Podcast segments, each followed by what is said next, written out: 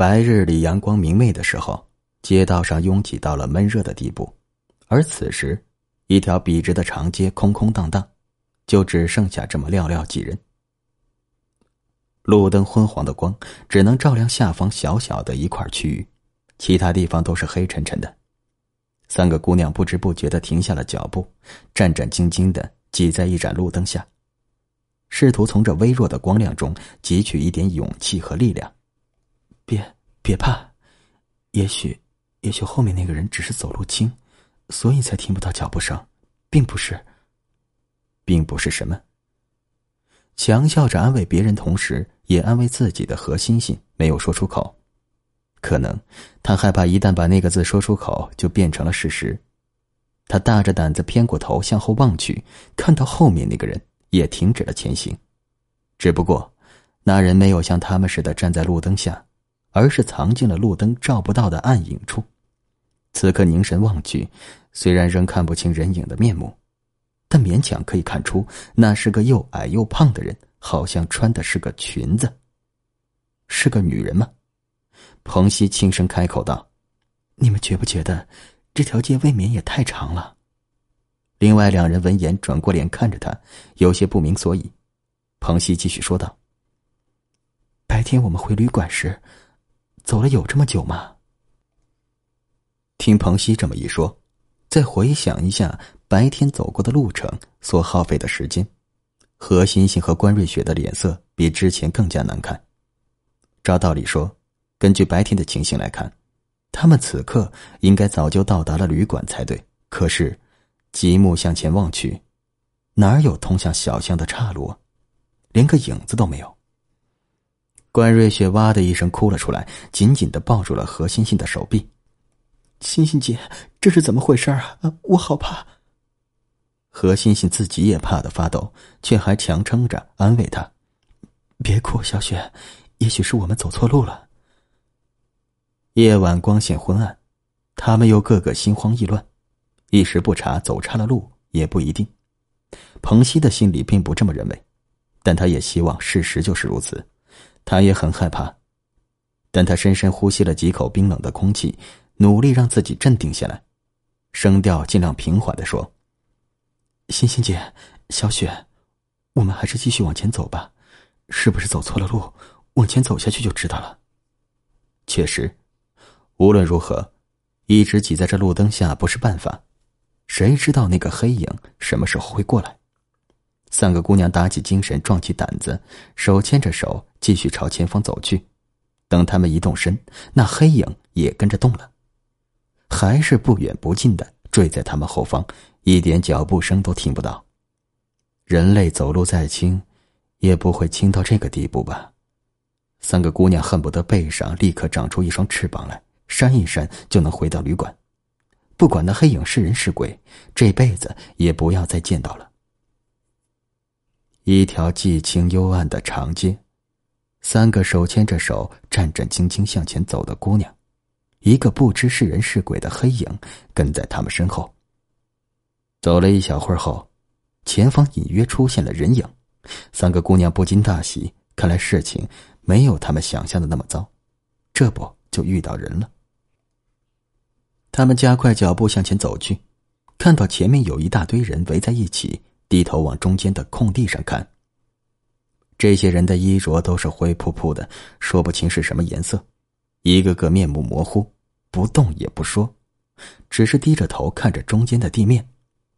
三个姑娘走上前去询问他们往旅馆的路怎么走，可是这些人都毫无反应，当他们不存在一样。性子最急的关瑞雪忍不住了，伸手扯住其中一人的衣角，喊道：“你们怎么都不说话？回答我们呢！”他一时情急，手上失了轻重，将那人推出了人堆，围得密密的人圈出现了一个缺口，现出了里面空地上的景象。雪，好大一滩血，黑红色的血液流淌在地面上，还在缓缓的向外流动，几乎就要沾上关瑞雪的鞋子。他惊叫一声，连连后退，躲到何欣欣身边，吓得语不成句：“雪怎么怎么？”三个姑娘都被吓得不轻，唯有彭西还稍微镇静一点。他注视着人群里露出来那滩血，看到血泊中有一只惨白的纤细的手无力的搁在地面上，手的主人被人堆挡住了，不知道是什么人。可是这只手让彭西觉得好熟悉，熟悉到了过分的地步。那是只很美的手，修长白皙，中指上还戴着一枚银色戒指。戒指上面镶嵌着一颗粉红色的猫眼石，硕大圆润，极为醒目。看清那枚戒指后，彭西觉得自己的喉咙好像被一只无形的手扼住了，让他难以正常呼吸。他颤抖着抬起自己的右手，那只修长白皙的手上。戴着一枚镶嵌了粉红猫眼石的银色戒指，猫眼石硕大圆润，光滑璀璨。这枚戒指是自己十八岁生日时收到的贵重礼物，向来是自己的爱物。而此时倒在地上血泊里那个人也有一枚。世上有这样巧合的事情吗？并且那只手，那只手。彭西放下手，深深的吸了一口长气。抬起脚向那片血泊走去，何欣欣想要拉住他，却一时手软无力，没能拉住，只能急道：“小溪，别着急过去，快回来啊！”他想追上去把彭西拉回来，但身旁紧偎着他的关瑞雪用力的拽住了他：“欣欣姐，别走，我怕。”彭西一步一步的走入到人群当中，粘稠的血液被他踩在脚下。让他的脚步越发沉重，啪嗒，啪嗒，浓重的血腥味儿钻入他的鼻腔中，让他有种想要呕吐的感觉。终于，他看到了那只戴着猫眼石戒指的手的主人，那个年轻的姑娘，气息断绝的倒在血泊中，大睁着一双失去神采的漆黑的眼睛，那张脸，他再熟悉不过了。那是他每一天都能在镜子里看到的面容，那就是他自己，彭西。我已经死了。我死了，我明明就站在这里，我还在呼吸，我的脉搏依然在跳动，我身体还是温热的，我怎么可能已经死了？如果我没死，那么地上躺着的又是谁？彭西怔怔的站在血泊中，站在地上的尸体旁。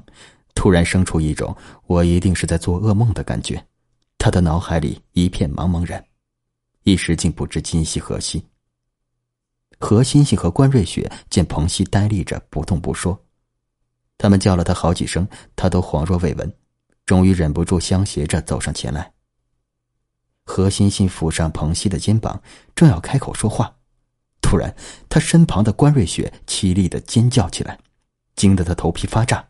不禁没好气的说：“小雪，你乱叫什么呀？”关瑞雪却一把抓住何欣欣的手臂，使劲的把她脱离彭西，扯到自己身边，同时胡乱的叫喊道：“死死了，欣，他死了，他不是活人。”什么意思？小雪怎么突然胡言乱语起来？何欣欣用力抓住关瑞雪的手，想让她冷静下来，同时垂眸向地面望去。这一眼，立即让她像关瑞雪之前一样尖叫起来，声音凄厉的程度简直是有过之而无不及。两个人尖叫着，紧紧靠在一起，跌跌撞撞的往后退，直到距离彭西远远的，他们才停止了后退。原本围在一起的那些人，不知什么时候就已经散去，隐没在黑暗中不见了踪影。空寂的街道上，只剩他们三人。以及地上血泊里的尸体，就连那个一直跟着他们的黑影，都已经杳然无踪了。一阵大风吹过，孤独的站立在原地的彭西，黑发乱舞，衣襟飞扬，眼神涣散，对他们二人的举动毫无反应。何欣欣和关瑞雪两个人紧紧依偎在一起，好像想要从彼此的体温中汲取一点勇气。他们剧烈的喘息着，心脏咚咚的跳得飞快，斗似筛糠，好久好久都无法平静下来。他们此时感受到的恐惧是如此巨大，先前的那些恐惧与现在相比较，简直成了小儿科。时间一分一秒的过去，终于，何欣欣出声了：“小小溪。”他叫了这一声，僵立着的彭西没有回应，顿了顿，他鼓起勇气又叫了他一声，终于，彭西慢慢的抬起头，眼神愣愣的直视着他，好像在看他，又好像透过他看向了别处。小溪。何欣欣的泪水夺眶而出。你安心的去吧，好不好？不要再留恋人世了，去你该去的地方吧。彭西愣愣的眼神逐渐变得古怪起来，他的嘴角微微上扬，弧度越来越大，最后变成了一个诡异的笑容。他哈哈大笑起来，笑得直冒泪花。这个模样的彭西，另外两人从来没见过，不禁让他们更加感到害怕。彭西笑了好一阵子，才停了下来，开口说道：“你们以为我死了？”何欣欣和关瑞雪不敢直视他，眼神闪躲着，接连点了点头。彭西又说道：“你们也不仔细想一想，我们在平常生活中从没断过联络，这一路更是一直没分开过。”我要是死了，你们会不知道。听了彭西的话，那两人面面相觑，原本笃定的心思动摇起来。但关瑞雪转眼又看到了地上的尸体，便抖着嗓子说道：“那，那这尸体是怎么回事啊？明明就是你的样子。”